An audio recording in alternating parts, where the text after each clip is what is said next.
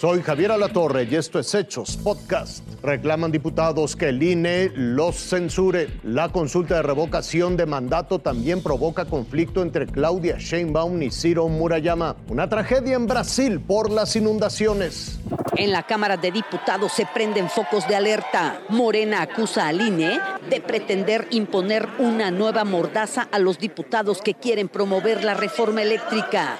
Dicen que el instituto se está escudando en la veda electoral por la revocación de mandato para incluso investigar a una treintena de diputados. El Instituto Nacional Electoral, en lugar de fomentar y, y provocar que haya un mayor derecho a la información, quiere truncar el proceso legislativo, nuevamente invade el trabajo de la Cámara de Diputados y violenta el marco jurídico, la Constitución. Ignacio Mier pidió a los consejeros electorales que no se confundan. Que entienda el Instituto Nacional Electoral que es un órgano administrativo y que este es un poder y que parte del poder legislativo le corresponde, en, todo el proceso, es el, el socializar con la gente que emitan su opinión, porque los parlamentos abiertos forman parte del proceso legislativo. La inconformidad en contra de los consejeros del INE ya escaló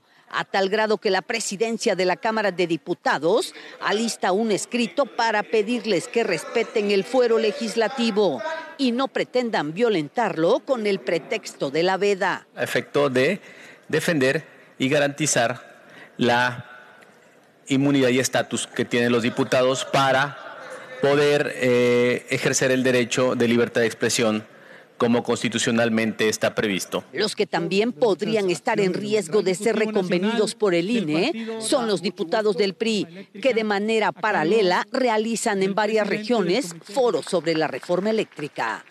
Maxi Peláez, Fuerza Informativa Azteca. La consulta programada para el 10 de abril definirá si el presidente López Obrador se va o continúa en el cargo. Al INE no le importa, como decía, cuál opción tenga más votos. Lo que importa es el proceso de, que el proceso de revocación se apegue a las normas. Sin embargo, el camino hacia el inédito ejercicio no ha estado exento de sobresaltos. Y este miércoles sumó uno más cuando el INE acusó a gobernadoras y gobernadores de Morena de violar la ley al publicar este desplegado de apoyo al presidente López Obrador en un momento en que la propaganda está prohibida. Fue difundido el 13 de febrero y tras una denuncia del PAN, la Comisión de Quejas del Instituto lo consideró ilegal. El INE ordenó su retiro inmediato a los 18 firmantes. Una de ellas, la jefa de gobierno, Claudia Sheinbaum, quien sostuvo que el INE le podía ordenar borrar un tuit, pero no puede lograr que renuncie a mis convicciones, escribió. A lo que sobrevino una inédita respuesta del consejero Ciro Murayama, más propia de un actor político que del árbitro. Le escribió a Sheinbaum, se ordenó desde el INE respetar la Constitución, no renunciar a sus convicciones. Claro, ironiza Murayama, en el entendido de que entre sus convicciones no esté violar la Constitución. Para desbordar la ironía, Murayama y otros consejeros no se han apegado precisamente a la Constitución que les ordena ganar menos que el presidente. Jaime Guerrero, Fuerza Informativa Azteca. Escenario de guerra provocado por una fuerte tormenta registrada en Petrópolis, una ciudad en la región montañosa de Río de Janeiro. Inundaciones y deslizamientos de tierra mantienen una auténtica zona de desastre.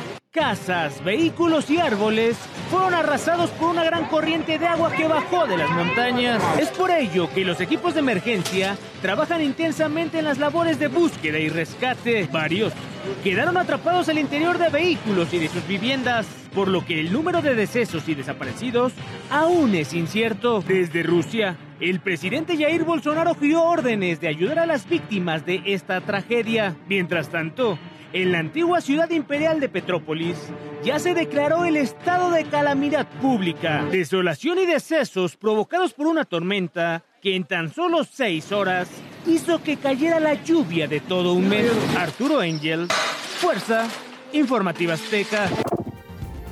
Esto fue Hechos Podcast.